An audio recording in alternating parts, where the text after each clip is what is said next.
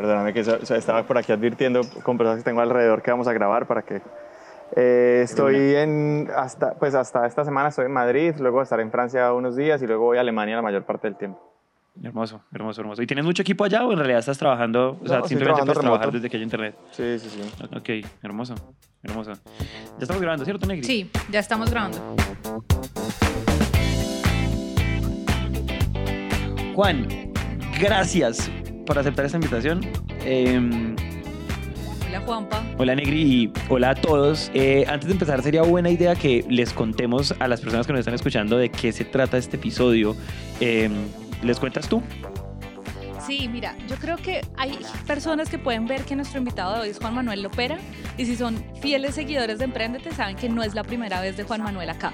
De hecho, Juan Manuel fue nuestro invitado en el episodio número 9 de Emprendete. Hagan cuentas, hoy llevamos más de 200 episodios, es decir, Juan Manuel fue invitado cuando estábamos en el 2016 y la verdad es que con Juanpa, cuando comenzamos a pensar a quién queríamos traer de nuevo, dijimos quiénes han sido esas personas que en serio siguen siendo episodios memorables que queremos contar qué ha pasado, qué ha pasado en sus vidas en estos años. Y Juan Manuel sin duda tenía que estar en la lista, entonces un poco, por eso es que hoy están viendo y van a ver algunos episodios de Emprende en donde estamos repitiendo entrevistados después de muchos años de haberlos tenido al aire. Pues desde que hablamos con Juan Manuel han pasado seis años y pues seis años no es poquito, entonces va a estar muy divertido conversar. Yo quiero dar rápido como un contexto para las personas que no han escuchado el episodio. Repetimos, es el episodio número 9, pero eh, en ese episodio les contamos la historia de Juan Manuel, que es una historia ultra inspiradora. Les contamos básicamente cómo él pasó de, o cómo él salió de un barrio súper, eh, digamos que súper difícil, súper violento en Medellín y cómo se transformó en un emprendedor de tecnología impresionante. Eh, además, con un foco de clientes súper interesante que son profesores, no solamente de Latinoamérica, sino de casi todo el mundo. No quiero decir nada más para no dañarles el primer episodio. Pero entonces, dicho eso, los dejamos con nuestra conversación con Juan.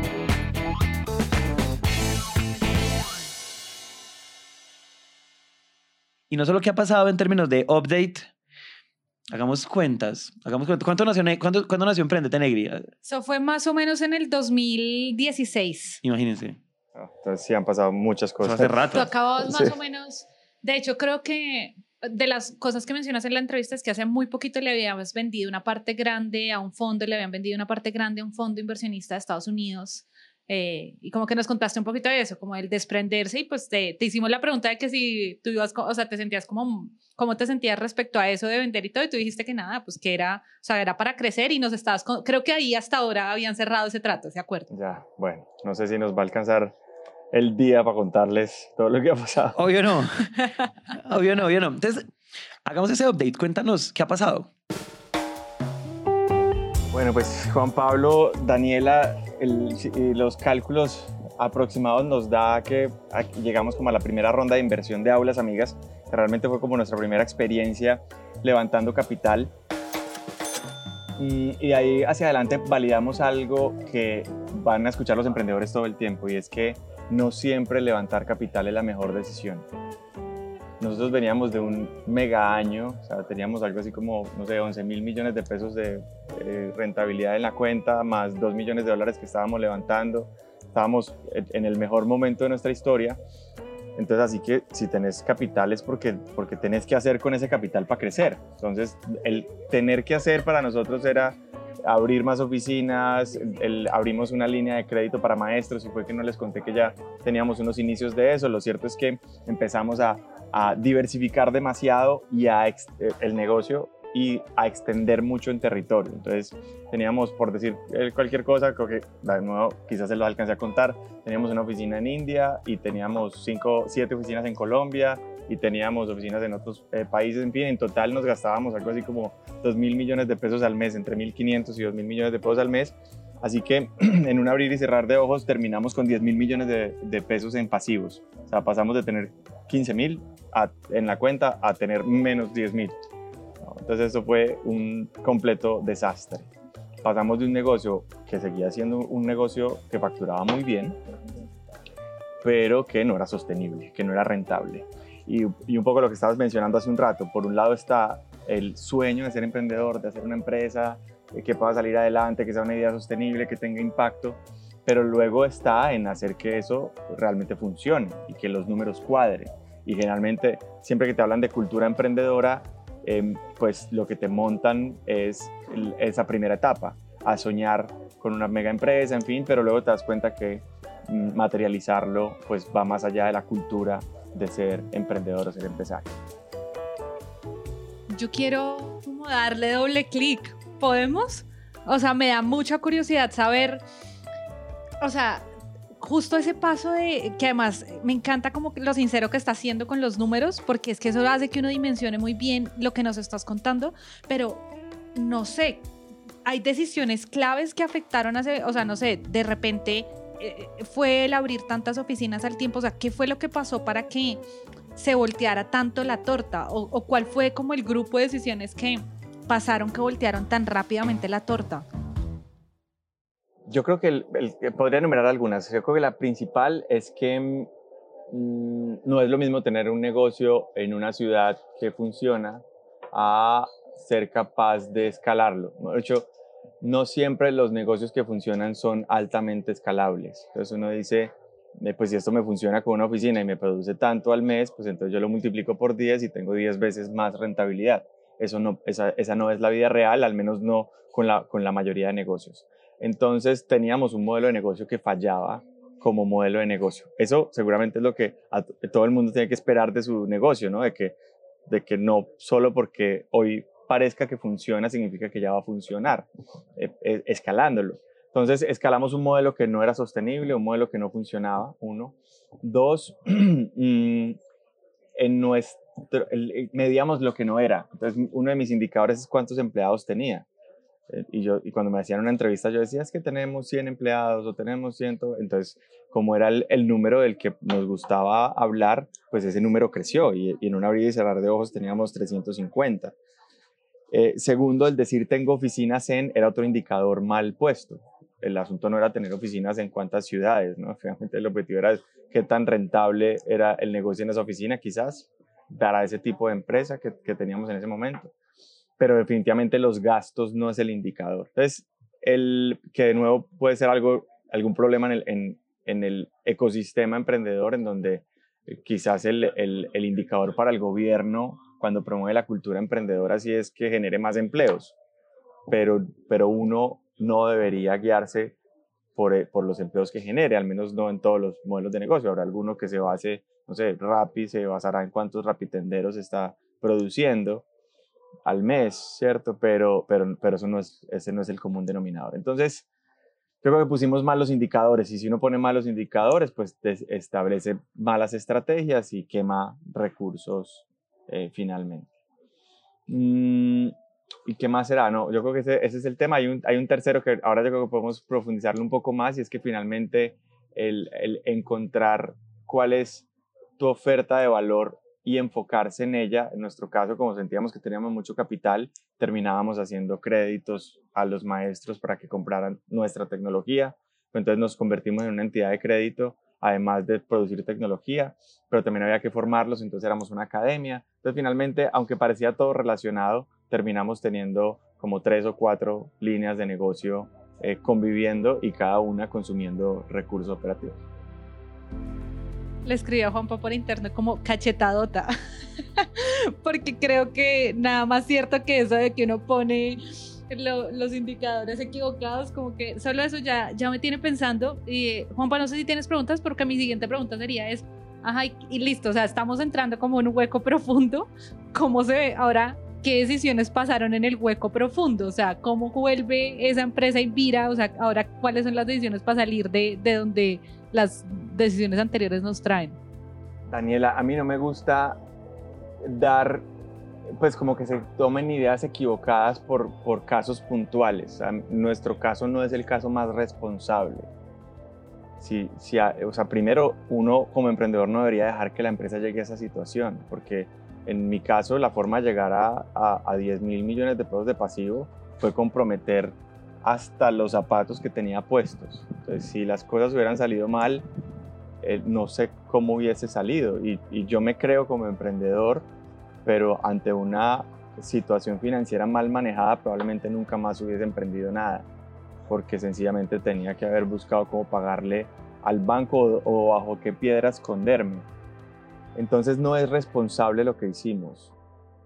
Pero en mi caso, básicamente cuando nos dimos cuenta que estábamos muy mal, em, reaccioné de inmediato. Y mi forma de reaccionar es, hey, ¿cuántos cupos tenemos, qué cupo de crédito tenemos en el banco? No habíamos renovado documentos al banco hacía como un año, entonces todavía teníamos, el, el banco todavía nos veía como estábamos un año atrás, entonces nos veía muy líquidos.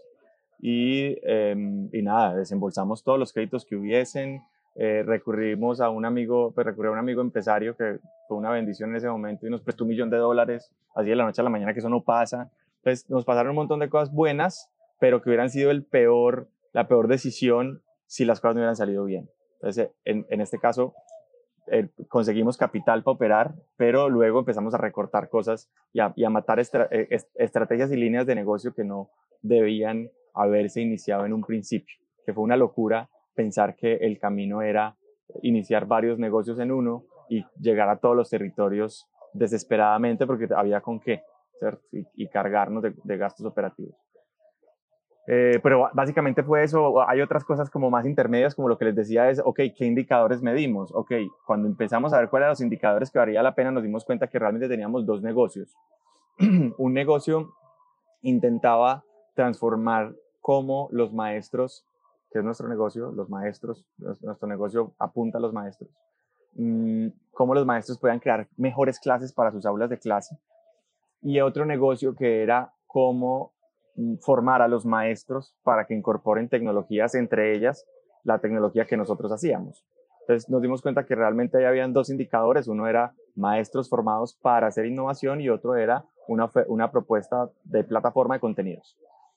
Partimos esa empresa en dos le buscamos socios distintos, equipos distintos. Nos dimos cuenta que realmente había desde la definición del público hasta el tipo inversionista, el día a día, la cultura, era distinta para los dos indicadores que cada compañía debía eh, perseguir, ¿no?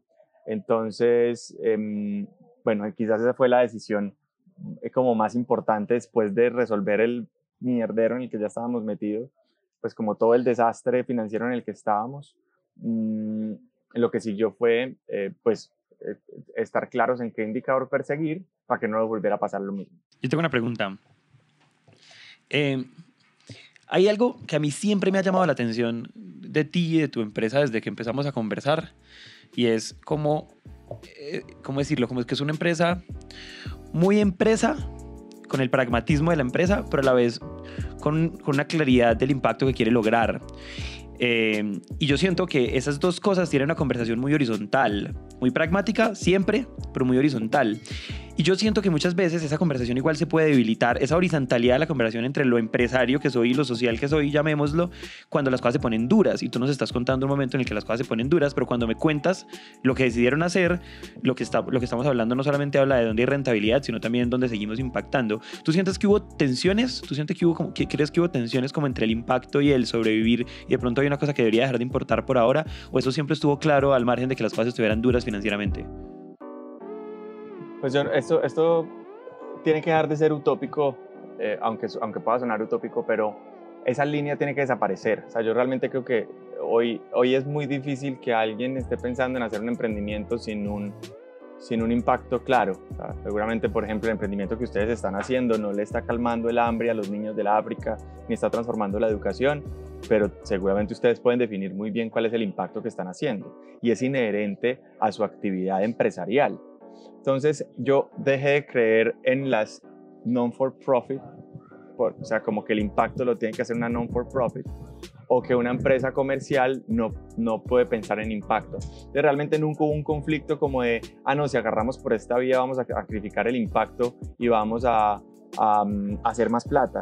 Realmente, no, realmente nunca hubo esa discusión porque el impacto era inherente a la operación de la compañía, ¿cierto? Digamos que el único impacto que uno podría decir es como va a producir menos empleos. Sí, pero pues la, la, pregunta es cuántos empleos de calidad puedo producir versus a cuántos desempleados voy a dejar cuando me quiebre, ¿cierto? Entonces, produzco menos empleos probablemente, pero con más estabilidad, más calidad de vida, eh, por el estilo.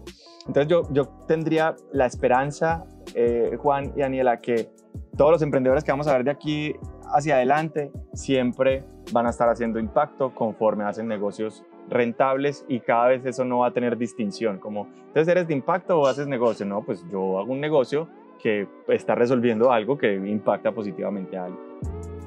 Me parece una nota como esa, esa visión que tú tienes, me, me encanta en realidad. ¿Qué sigue entonces? Y tú me dices partimos en dos, y cuando uno dice partimos en dos, decimos partirnos en dos, es muy fácil, como decir, uno no hace clic derecho, partir en dos una empresa. ¿Qué tan fácil fue eso? ¿Y qué aprendizajes hay ahí?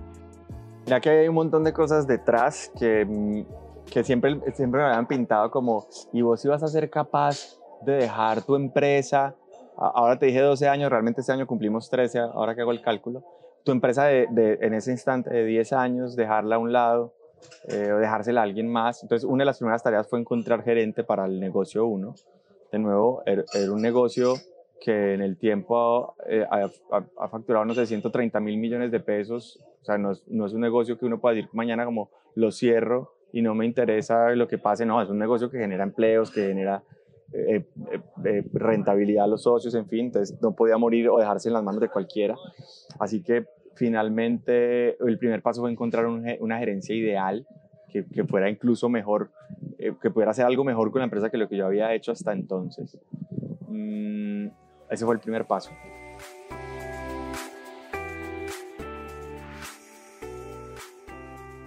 Creo que una de las cosas claves es que es imposible encontrar una gerencia para una startup o para una pequeña empresa sin compartir la empresa. Entonces, lo primero es que nos bajamos todos los socios de un porcentaje grande y se lo entregamos a una nueva gerente, obviamente con unas condiciones, un, un tiempo, en fin.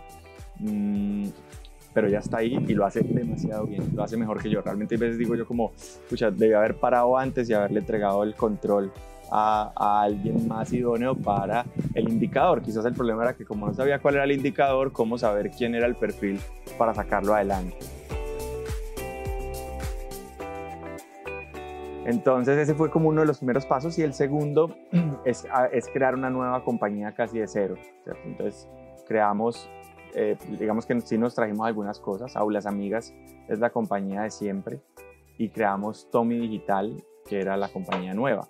Tommy ya existía, ya habían como unas semillas, pero realmente nos trajimos un concepto nuevo y, eh, y un indicador nuevo, digamos. Entonces ya nuestro, nuestro indicador era, era más escalable, era más online. Eh, Aulas Amigas tiene oficina y tiene una cultura en persona, mientras que Tommy Digital es, es totalmente eh, remoto. Entonces, bueno, entonces era, era como volver a, a, empezar de cero con todo el aprendizaje de 10 años eh, haciendo empresa, mm, pero ojalá con menos errores. ¿no? Entonces, nada, eso como por, como por mencionar algunos steps que hubo que seguir en ese eh, separar las empresas o en ese eh, recoger 10 años de emprendimiento y de errores y tratar de repetirlo con, con la, como lo más soft posible en el proceso.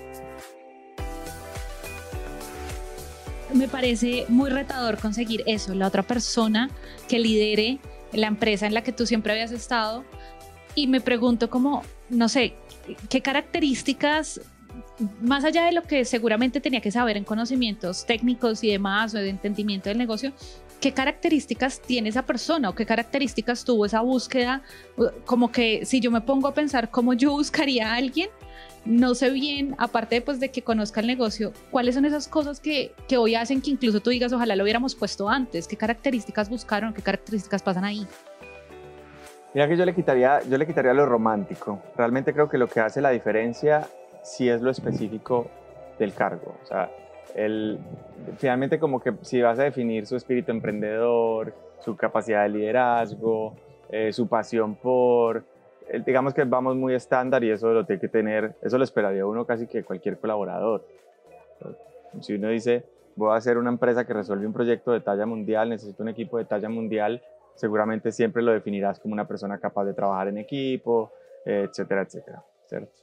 Entonces ese es como el estándar, pero lo que hace la diferencia de una persona buena es que es buena para el perfil, o más bien para, el, para de nuevo, el indicador que está persiguiendo, ¿cierto? Entonces, realmente creo que la, el éxito de, de conseguir un, una buena gerencia para una, una compañía o un spin-off que hiciste o lo que sea, es que sea bueno en unas cosas específicas que habrá que sentarse entonces yo, yo me senté a, rayarlo. Ah bueno es que es que Aulas Amigas hace proyectos entonces debería ser una persona con experiencia haciendo proyectos. Finalmente es levantar un perfil para, para un cargo como cualquier perfil.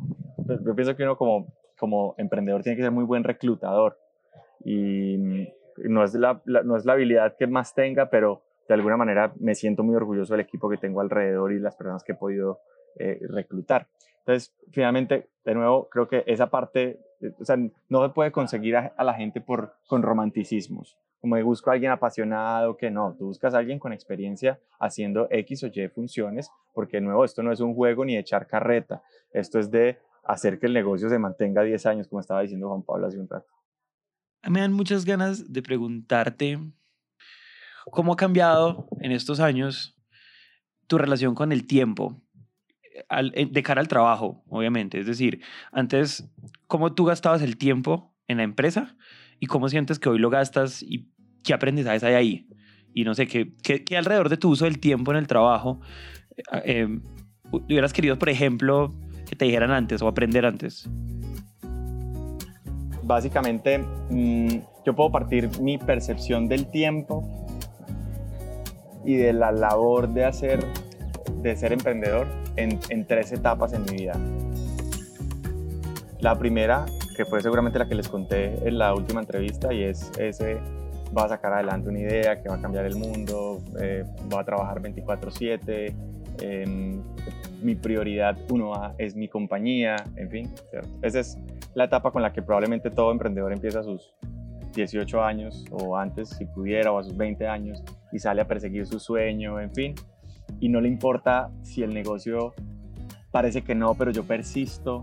Eso es uno de los principales errores que yo siento que uno comete es que yo llevaba, no sé, 10 años y estaba metido en cagado en el berraco y yo seguía insistiendo porque iba a sacar adelante mi negocio. Entonces esa terquedad hay que saber hasta cuándo, ¿cierto? Porque de nuevo se nos acaba la vida y no valió la pena.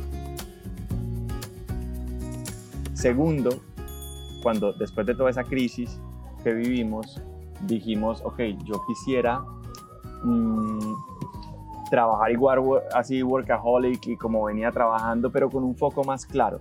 Entonces, con un solo indicador. ¿Cuál es mi único indicador? Me enfoco en eso, se me van a ocurrir mil ideas en el camino, eh, voy a pensar en montar otras empresas porque la mente emprendedora es inquieta, pero las voy a ignorar todas y me voy a concentrar por un tiempo en una y le voy a poner un deadline a esa única. Entonces, eso fue algo que pasó después. Eso pasó cuando separamos las empresas, cuando ya estaba la gerente encargada de aulas amigas y yo encargado de Tommy, es cuál es nuestro foco y cuál es nuestro indicador clave. Intentemos empujarlo y si vemos que no, pues miremos si iteramos a otro indicador o si cerramos, porque no podemos quedarnos eh, con la terquedad de que, de que algún día funcionará y que sigamos insistiendo y que así pasen otros 10 años. Esa es la etapa 2. La etapa 3 es que mm, en uno de los momentos más claves de la compañía hace un año, cuando eh, eh, levantamos otro millón de dólares, los, los inversionistas que entraron era entre ellos, por ejemplo, el, em, uno de los primeros inversionistas de Zoom, de Wish, de Canva, ah, como que más grandes ligas, como que, como que teníamos la visión más clara, en fin, em, me, eh, me da COVID y me voy tres meses para UCI, al borde de la muerte. Em, tengo que volver a aprender a caminar, tengo que pues estar cagando en un pañal tres meses, en coma un mes. Vamos que fue una de las experiencias personales más fuertes en las que la, la, posibilidad de que me muriera era demasiado alta. Y cuando me despierto en, en UCI sin músculo, sin poder moverme, sin caminar, eh, nada me importa. no, no, me importa para nada si es que las empresas están bien, si es que están mal, si es que estamos llegando a otro país, si es que estamos recogiendo la operación. Mm, mi única prioridad en ese momento era mi esposa, mi mamá eh, y mi vida. Así que después de ese como renacer personal, de nuevo, hasta yo salgo en julio del año pasado, salgo de UCI y me toma, no sé, quizás unos tres meses entre quitarme el oxígeno y volver a caminar. Así que fue un tiempo de, mucha reflexión. Las empresas siguieron andando, el equipo, eso es una de las cosas que las que uno tiene que sentirse muy orgulloso, es que el equipo funcionó quizás mejor sin mí que conmigo. Entonces eso le deja a uno ver que finalmente estás construyendo algo en lo que las personas podemos pasar, pero el, el propósito y los resultados deben seguir. Pero em, se da uno cuenta que finalmente somos, así seamos emprendedores y la idea sea nuestra y la empresa sea nuestra, somos demasiado temporales en cualquier cosa que estemos haciendo y lo que estemos construyendo debe entendernos a nosotros como temporales. Y por eso no vale ni siquiera la pena estar trabajando 24/7. Eh, hay días en los que siento que, que soy extremadamente productivo en las decisiones y las cosas que se hacen y trabajo cuatro horas. Em, ahora recién pues me vine, por ejemplo, a Europa a, a, a visitar a algunas personas, a mirar algunas alternativas para la siguiente ronda de inversión, en fin, pero en resumen a, vivir o más bien a, a, ser emprendedor mientras vivo y no, estar viviendo eh, solamente para ser emprendedor, ¿cierto? Entonces, em, digamos que hoy, hoy está un poco, si uno lo viera desde afuera como más slow down, yo me atrevo a decir que a esa velocidad probablemente puede uno conseguir mejores resultados. Habrá que hacer otra entrevista en cinco años para ver cómo nos fue pero, em, pero mi metodología cambió completamente después de, ese episodio que les acabo de contar, que de nuevo es el episodio más épico de mi vida, eh, eh, por, quizás por, la, por lo dramático de la cercanía a la muerte y las consecuencias que eso deja, pero, mm, pero sin duda es, un, es como un, un, mind changer completamente que te hace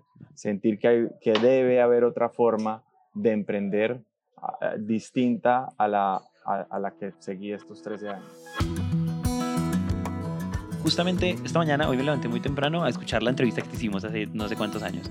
Y una de las preguntas que te hizo Andrés, esa entrevista te la hizo Andrés para Emprendete, era como sobre, era una pregunta similar. Y como, como que, ¿qué te hubiera gustado, que te, o sea, qué te hubieras querido decir tú hace tiempo? Entonces es muy interesante porque tenemos hace muchos años en la mitad de la historia tú hablándote al pasado y hoy tú otra vez en retrospectiva diciendo, y lo que tú dijiste en esa época era, yo iría a, toda mierda, yo hubiera ido más rápido de lo que fui, porque y haces unos cálculos muy interesantes de, uno tiene una vida para hacer dos o tres cosas importantes, em, que es ese heroísmo que está un poquito en un montón, yo siento que hay, cosas de ego, pero también hay cosas de, de, ambición, que yo siento que la ambición también tiene un montón de, cuando, quiero hablar de la ambición como con la connotación positiva de la misma, etcétera, y ahora pues el aprendizaje va para otro lado, eso me parece eh, hermoso, y te quiero hacer una pregunta porque uno lo puede vislumbrar en cómo lo contaste, pero quiero darle doble clic y es eso en términos muy prácticos, ¿cómo cambia el día a día? O sea, bajemos ese aprendizaje a cómo hoy se vive y se trabaja diferente.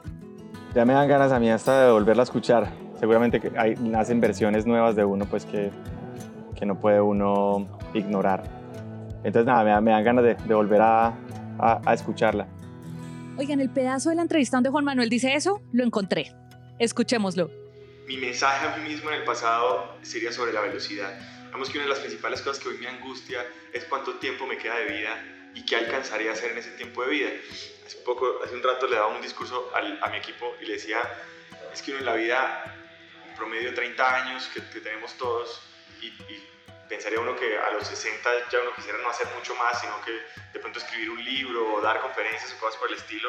Eso significa que nos quedan como 30 años de vida para hacer cosas y normalmente hacer una gran cosa, una cosa grande, toma como 10 años. Eso quiere decir que nada más podemos hacer tres cosas importantes en nuestra vida. Tres cosas es muy poco y lo más probable es que fallemos en la mitad o más. Entonces seguramente nada más podemos hacer una cosa importante en nuestra vida. Así que el, el tiempo apremia. Mi mensaje, y ojalá pueda volverme en el tiempo y decirme a mí mismo, sería que hay que ir muy rápido incluso hacia los errores.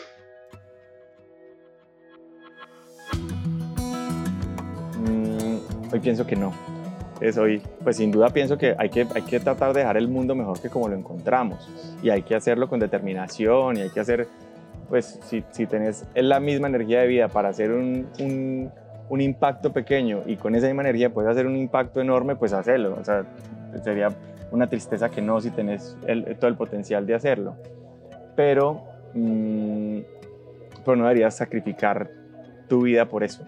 Y uno podría decir como no, es que pues que es que si te apasiona matarte por tu emprendimiento y darlo todo y arriesgarlo todo por tu emprendimiento, arriesgar tu familia y que tu empresa sea tu prioridad número uno, mm, pues hacelo. Pero puedo asegurar que, que no. O sea, puedo asegurar que tarde o temprano te das cuenta, como me pasó, que miras hacia atrás y decís como, vení, no, no, era equivocado. O sea, esa no era, esa no era la forma. Finalmente, al, al final de la historia nada importa.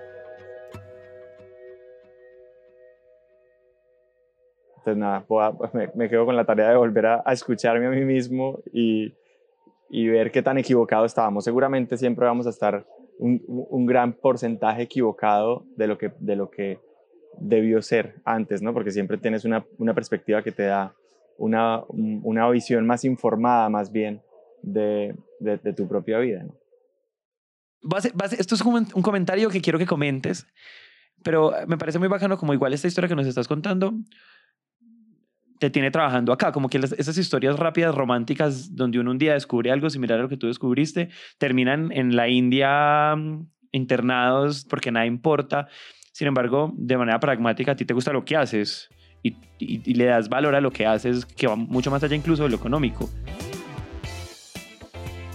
Mira que en, sentido práctico, mis, días, mis días antes de todo esto era levantarme a resolver problemas en la oficina lo más temprano posible, acostarme muy tarde en la noche y no sé, cuando más hacer algo de ejercicio dos, tres veces por semana. Mm, hoy nada más estaba eh, aquí en Valencia con mi socio, que, está pasando también por, eh, perdón, en, Zaragoza, está pasando mi socio por acá. Estamos viendo que mañana vamos a Valencia y que en Valencia se puede hacer kitesurf. Que en los últimos seis años aprendí a hacer kitesurfing y en Valencia parece que va a haber viento y puedo hacer kitesurfing. Entonces seguramente será más importante una sesioncita de kitesurfing y después haré las cosas que tengan que ver con, con, con, la, con la empresa. Y no quiere decir eso que, que, uno se sienta mal porque no le dio prelación. Probablemente vas a estar en un mejor mood para tomar una buena decisión después de hacer algo como kitesurfing que te gusta eh, que antes, ¿no? Entonces, entonces sencillamente es de nuevo eh, una, una, una, forma distinta que no sé quién nos vendió, que, que, había que dejar sangre en el camino para, mientras está haciendo eh, eh, emprendimiento que tendría que ser visceral, que había que dejarlo todo. Mm, y más bien es que hay que hacerlo inteligentemente y que no hay que entregarle la vida entera a ese propósito.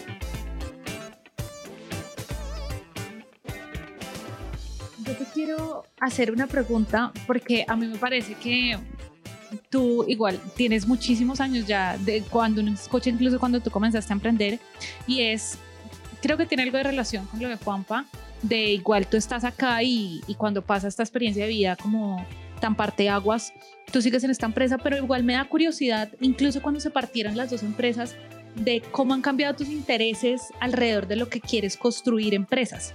O sea, ¿te sigue interesando tanto la educación o has mutado y otras cosas que en este momento te interesan y también te están haciendo ojitos y te llaman la atención?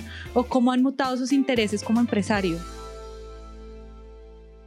Bueno, de nuevo es mi caso, no tiene que pasarle a todo el mundo, pero lo mío son los maestros, lo mío es la educación. No sé si en el futuro haga emprendimiento en otra cosa, pero, pero seguiré. O sea, ese es, ese es, de nuevo, también, como decís, lo que preguntaba y mencionaba eh, Pablo es que mm, me gusta lo que estoy haciendo. no se trataba como de que entonces como, como me pasó todo esto que les estaba contando, entonces ahora voy a buscar algo eh, más calmado, más rentable, porque sí, no, esto sigue siendo mi propósito y sigue, y sigue siendo lo que me motiva a emprender, o si no, pues no lo haría y viviría de lo que, de lo que eh, he conseguido hasta ahora o qué sé yo.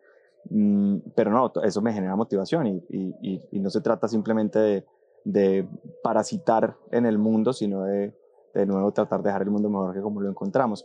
Entonces, sin importar cuál sea el estilo, ojalá todos disfruten el viaje más que, que dejar la sangre en el camino. Mm, pues finalmente el tamaño del propósito tiene que ser grande y te tiene que conectar personalmente. A mí la educación me conecta y siento que puedo hacer algo grande por la educación. Yo quiero que le pongamos todos los asteriscos a tu reflexión.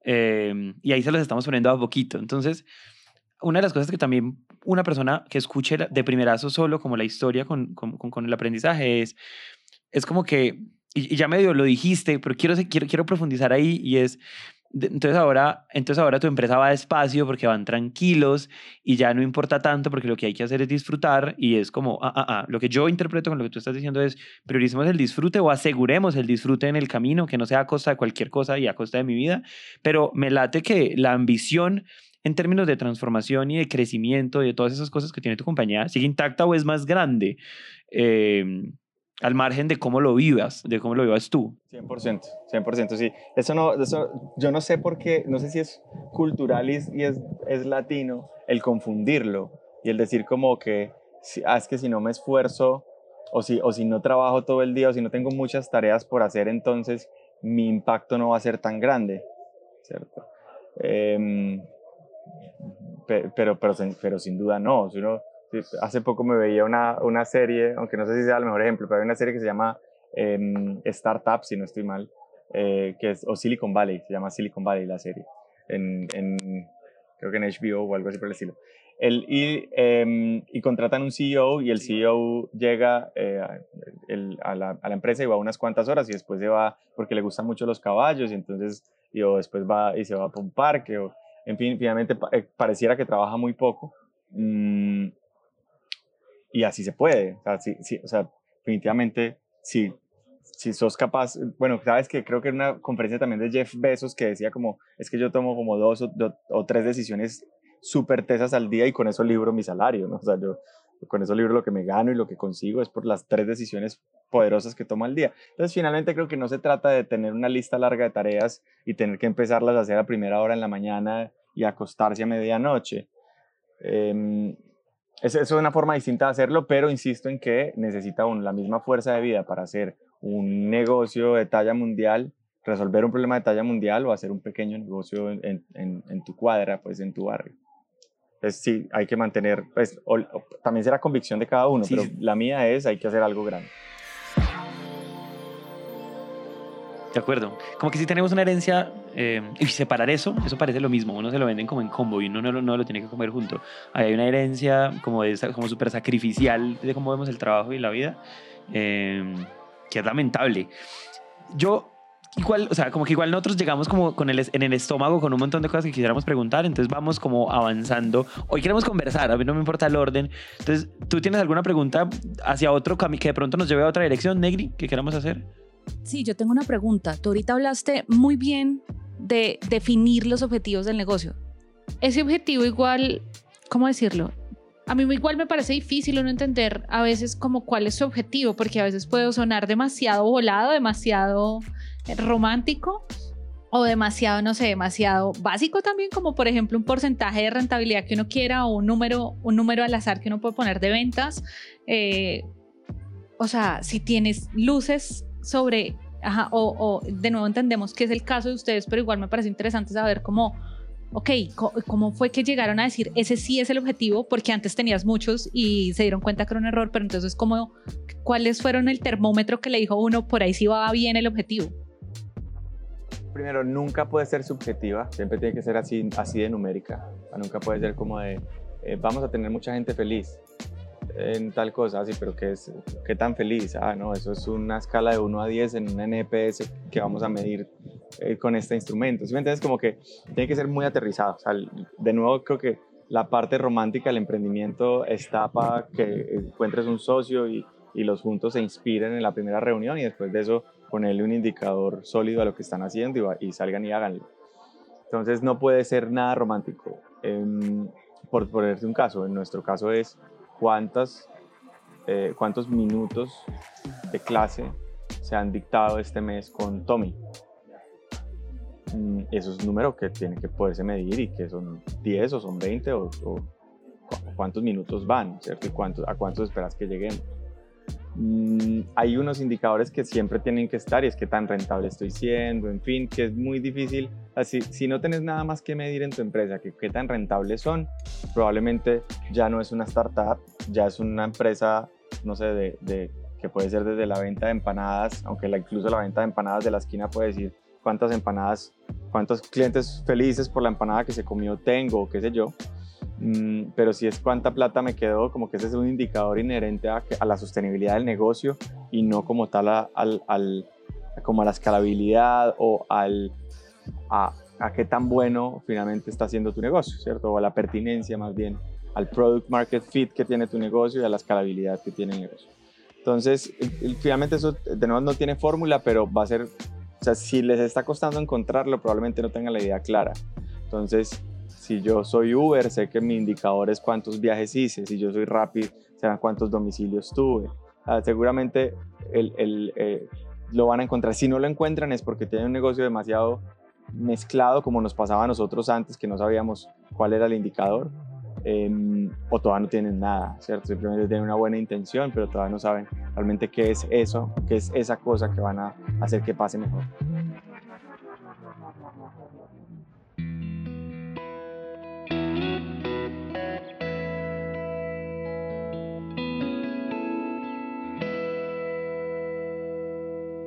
Antes de seguir con este episodio, quiero contarles que yo también soy emprendedora y sé que uno de los mayores dolores de cabeza que tenemos es justamente la financiación. No es fácil para nosotros como startups o como empresas que estamos naciendo y las vueltas suelen ser muy complicadas. Mi recomendado es Jeeps. Vayan a Jeeps, hay desde tarjetas de créditos para emprendedores hasta financiación e inversión en startups. Entonces, mírenlo, una solución en la que en menos de 24 horas tendrán respuesta. Si quieren saber más, les dejamos el link en la descripción del episodio. Entren a emprendete.com.co barra tu tarjeta.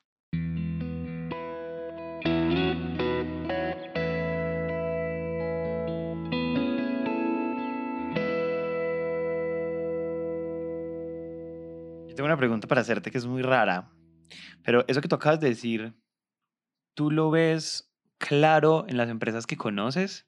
O sea, como esa claridad que tú en esto, o sea, tú, lo, acabas de decir algo que te parece muy obvio. Eh, para mí no. no tengo problema con asustarme con lo que estás diciendo. Eh, porque yo siento que pues, igual cada uno está en su proceso, pero tú ves eso como una cosa como súper normal o tú crees que, o sea, ¿cómo ves tú eso si, si le haces la prueba ácida como a empresas que conoces de cerca o a empresas que admiras? Empresas latinas siempre las cagamos en eso lo más común es que no. no ya, es verdad, me haces dar cuenta que cada vez a uno se le vuelve como más lógico. Em, pero es muy común, sobre todo en empresas latinas, que la gente piensa como, pero sabes que muchas veces hasta de pura retórica, entonces como, ah, no, yo tengo que contar mi idea así súper wow y toda la cosa. Entonces, decir que mi negocio que facture X millones de dólares se dedica a hacer que cada minuto de clase sea más fascinante en un, en un colegio de K12, no, pues eso es demasiado pequeño como para que sea un negocio que le interese a la gente. No, todo lo contrario. Si estás buscando, por ejemplo, inversión, ese es el tipo de cosas que un inversionista está buscando. Una, un indicador único eh, que pueda ser suficientemente ambicioso, o sea, que tenga suficiente mercado como para, para buscarlo y no algo demasiado confuso que es difícil pensar en, en, qué tan lejos puede llegar y si es que el emprendedor sabe cómo empujarlo o qué está empujando. Entonces, no, no es tan común. O sea, realmente es, es, un ejercicio difícil, pero debería ser siempre el primer ejercicio antes que cualquier cosa eh, que pudiera hacer un emprendedor. Me quedamos varios con tarea. Sí. Yo tengo una última pregunta y creo que me quedo sin, igual vamos bien de tiempo, creo que nos va a dar perfecto. Eh, y, se va a volver a algo que dijiste al principio, cuando empezaste a contarnos cosas, y es, yo quiero darle doble clic al proceso mental, que seguro es más una conversación con mucha gente, que hace que cuando ustedes tomen la decisión de vamos a dividir la empresa en dos, esa sea la claridad. Estas son las dos empresas y no las otras posibles, porque digamos que en ese crecimiento desordenado, acelerado que ustedes tuvieron con, con la levantada de la inversión, eh, se volvieron un montón de empresas en una, llamémoslo así, como que empezaron a hacer un montón de cosas y después había que recortar y en recortar hay que tomar decisiones y tomando decisiones hay que hacer renuncias y las renuncias no son tan fáciles de hacer, en perspectiva son muy fáciles de evaluar, pero en presente, en caliente es muy duro decir que sí, que no. Y me dan muchas ganas de tomar, como que yo siento que ahí hay un proceso casi que de, definir como identitario, como de quiénes somos, cómo fue ese proceso y por qué toman la decisión de hacer esas dos cosas y no, no sé, las otras seis o siete que estaban haciendo. Aclaro primero que no sé cómo nos invirtieron. Yo creo que el, inversionista era muy inexperto, pero, pero yo no invertiría ni, ni, conozco a quién invierta en la empresa en la que invirtieron en ese momento. Mm, todo el mundo debería hacer esas renuncias que mencionas desde el principio. porque todos tienen, es más, por más que pareciera que tienen una sola idea, por lo menos tienen en mente varios nichos. Entonces, y cada nicho es todo un cuento. Entonces, siempre que uno dice como, ¿y a quién le sirve tu producto? Ah, no, a todo el mundo. No, eso como es de bueno, eso al, el que lo necesite lo puede usar.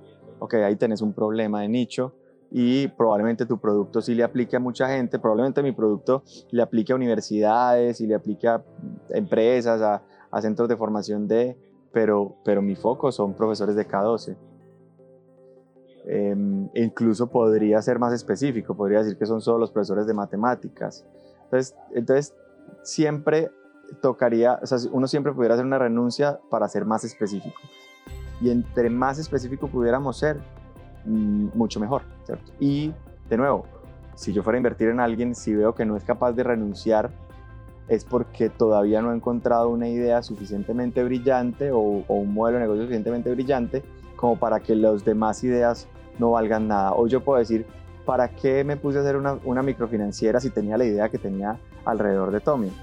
¿O para qué me puse a hacer una empresa de formación de profesores si tenía una idea como la que tengo hoy con Tommy? Entonces, realmente eso debería pasar al principio, no debería ser un problema resolver cuando levantaste inversión. Ese, ese orden no, no, no, no sería lógico. Mm, las renuncias se hacen y debería ser más fácil de nuevo hacerlas cuando estás empezando. Solo que eso necesita un pensamiento menos latino en el que yo digo, entre más complejo sea mi negocio, pues es más, más grande, más poderoso, más, ¿cierto? Em, no, entre más sencillo sea eh, más, y más claro sea el indicador, pues más, probablemente más escalable es. Mm, sí, no sé si, si alcanzaría a responder todo lo que, lo que, lo, que me mencionabas, pero, pero básicamente el, el, la, la, renuncia a esas otras cosas realmente es em, encontrar la idea de negocio. O si, si, no has hecho esas renuncias y encontraste el indicador, es porque todavía no tienes una idea de negocio. Tienes un negocio, te ocurrió una empresa que hace muchas cosas o que, o que tiene muchos servicios o hace te, se te ocurrió montar una pyme, no una startup. Aquí todos aplaudimos. Sí. Negrito, ¿quieres decir algo más? No, solo quería decir que siento que nos dejaste con mucha tarea. O sea, yo personalmente me voy con mucha tarea como después de escucharte. Paso es bueno, ojalá muchos emprendedores escuchen. No sé si.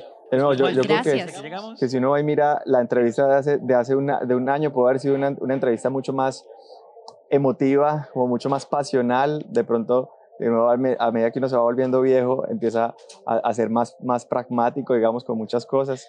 Eh, pero mi invitación casi sería que para todo el emprendedor que esté arrancando, hombre, que le ponga más pragmatismo al asunto y que se dé cuenta que algunas acciones mal hechas pueden costarles el resto de su vida financiera, eh, pues negativamente, si, si no lo vuelven pragmáticos, si no se enfocan y si no eligen como sus batallas a tiempo y, y, y que tanto quieren dejar sangre en el camino o disfrutar el proceso haciéndolo inteligentemente.